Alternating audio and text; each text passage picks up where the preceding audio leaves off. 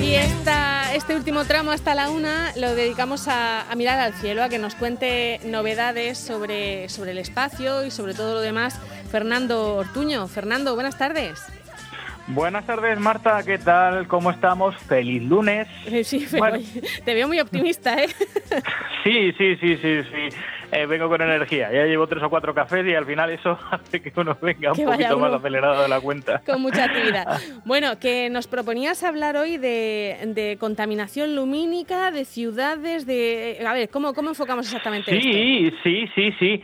Precisamente lo que vamos a hablar es justo lo contrario de lo que decías. En vez de A mirar ver. al cielo, el cielo hoy nos mira a nosotros y es que hay un equipo de, de investigadores que han hecho un proyecto fantástico, muy, muy, muy espectacular, que precisamente ha tenido su eco en la revista National Geographic y es un equipo de científicos e investigadores eh, españoles eh, que se llama Cities at Night. Y, es- y bueno, pues entre otras muchas cosas, lo importante y lo relevante que tiene este proyecto es que es un proyecto colaborativo. Es decir, aquellos que les gusta la astronomía de salón, es decir, no salir a observar, no salir, quedarse tranquilitamente con la manta en casa, eh, pueden hacer algo muy, muy interesante por la ciencia y yo creo que para eso pues es importante que nos lo cuente uno de los investigadores del, del proyecto que creo, si no me equivoco, que lo tenemos ya por Sí. ahí en, en Es- antena. Está Alejandro Sánchez, que es investigador de la Universidad de Exeter. No sé muy bien cómo se, se pronuncia el nombre de la ciudad. Alejandro, buenas tardes.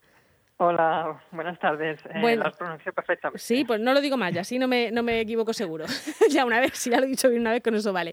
Bueno, nos contaba Fernando que, que esta, esta investigación que estáis haciendo requiere de que, de que colaboren, ¿no? Gente que, a la que le apetezca o que sean aficionados.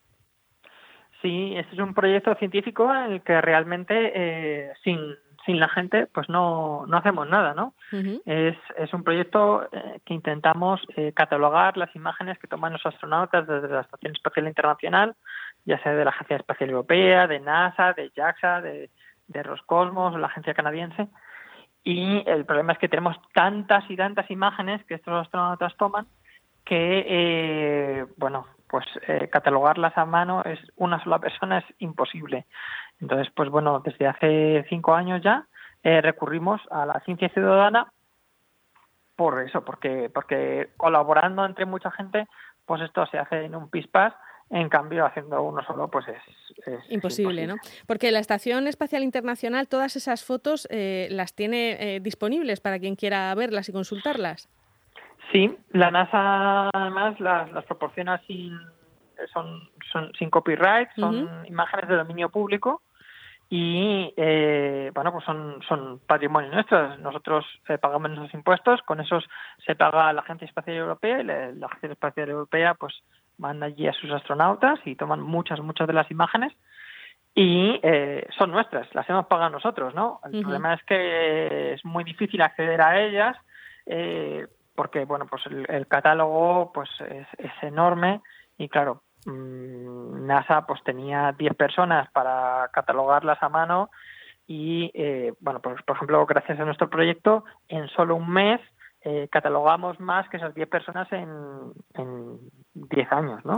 Claro. Entonces, pues bueno, eh, es una manera de, por un lado, hacerlas más accesibles al público y, y también eh, hacerlas accesibles a los investigadores, porque estas imágenes eh, son el equivalente al Hubble en, en teledetección nocturna, ¿no? En resolución de la Tierra nocturna, eh, porque los satélites que tenemos en este momento funcionando, pues tienen una resolución, para que te hagas una idea, de 750 metros por píxel, y las imágenes que toman los astronautas tienen una resolución de 5 metros por píxel. Ya, ya, ya. Y, y estas imágenes están ahí, ya digo, pero claro, eh, no, no están con su pie de foto que diga eh, qué es lo que qué es lo que estamos viendo, ¿no? No, no. Muchas veces pues no sabes si es una ciudad, si es una galaxia. si- o sea, por ejemplo, la Vía Láctea hay unas fotos muy bonitas. Eh, si es una aurora boreal eh, o si son imágenes de día de cualquier cosa, ¿no?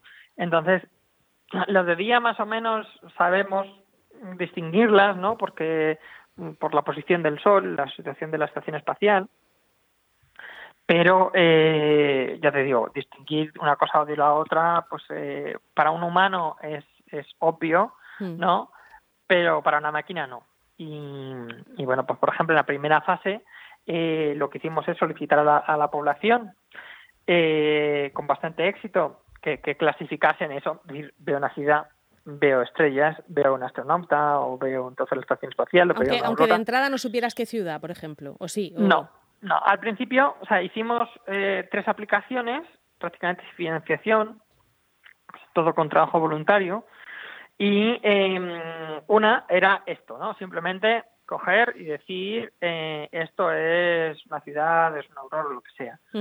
Esa- luego tenías otra aplicación diferente que era de, bueno, aquí tienes una ciudad, ya sabemos que es una ciudad, pero no sabemos de dónde es.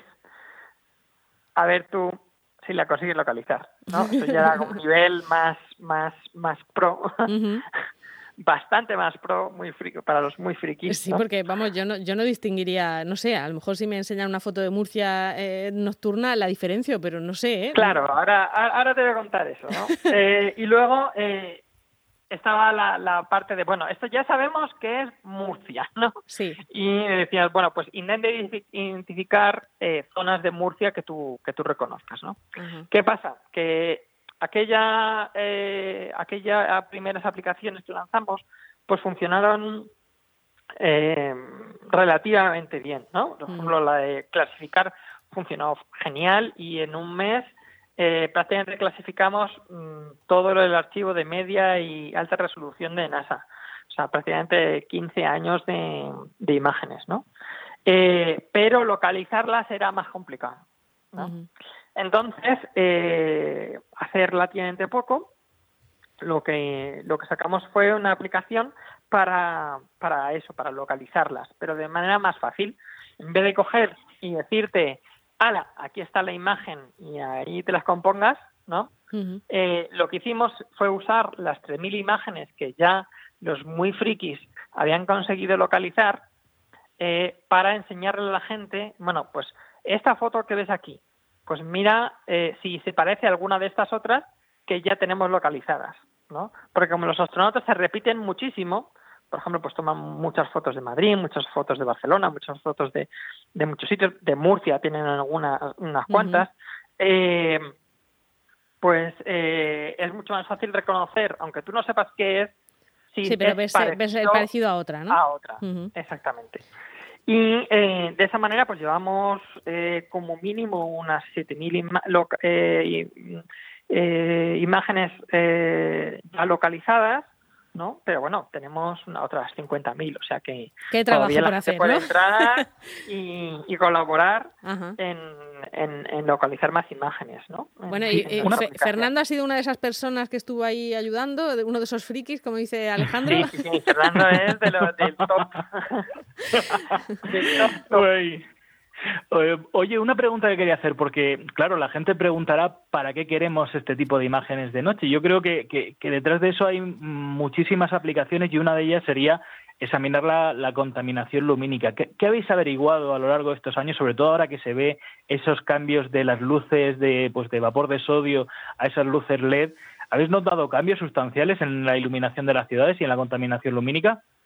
Bueno, muchísimo, muchísimo. Por ejemplo, em, hemos descubierto que, que por ejemplo, el, el color de la luz eh, está estadísticamente correlacionado, por ejemplo, con el riesgo de padecer algunas algunas enfermedades, como es el cáncer de colon, cáncer de mama y cáncer de próstata.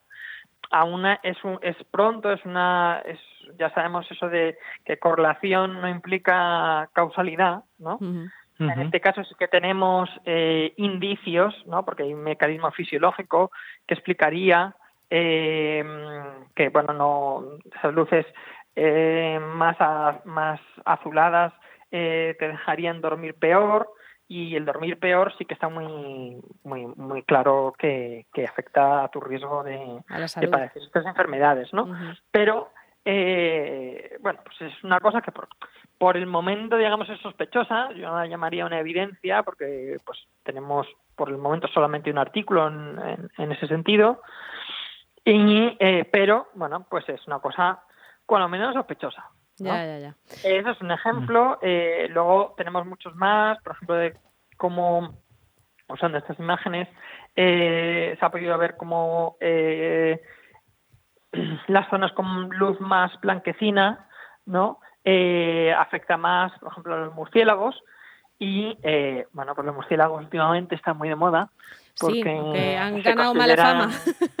Sí. Sí, se considera el origen de- del COVID y eh, bueno, pues nosotros nun- nosotros no hemos llegado a tan lejos como otros colegas que otros colegas sí mm, dicen que podría haber un- una, una razón en, en, en que estos estos eh, murciélagos tengan una presión mm, muy fuerte eh, de, de hecho las luces atraen algunas especies de, de murciélagos a la población porque les quitamos los, los insectos, ¿no? los insectos van a las farolas y demás, y entonces eh, pues los hay algunas especies de, de murciélagos que se aprovechan de eso, ¿no? Y les atraemos a- aquí a, a la ciudad.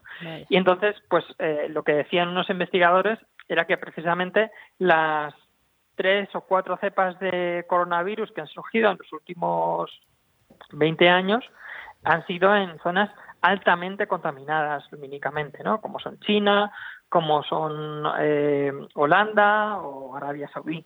Curioso, Entonces, sí. pues bueno, es, es una, digamos, es una es un tema en estudio y, y controvertido, pero desde luego lo que es está muy muy muy claro es que en otras enfermedades como pueda ser la malaria o, o, por ejemplo la, la fiebre del, del Nilo occidental eh, sí que hay correlación precisamente por eso, ¿no? Porque atraemos a los mosquitos y los mosquitos pues eh, traen enfermedades. Afortunadamente en Europa eh, aún no tenemos malaria, no tenemos eh, algunas de estas de, de estos problemas o el Zika, por ejemplo, Hmm. pero sí que tenemos eh, pues el riesgo, Mosquito ¿no? Tigre que el se mosquito va... tigre, Claro.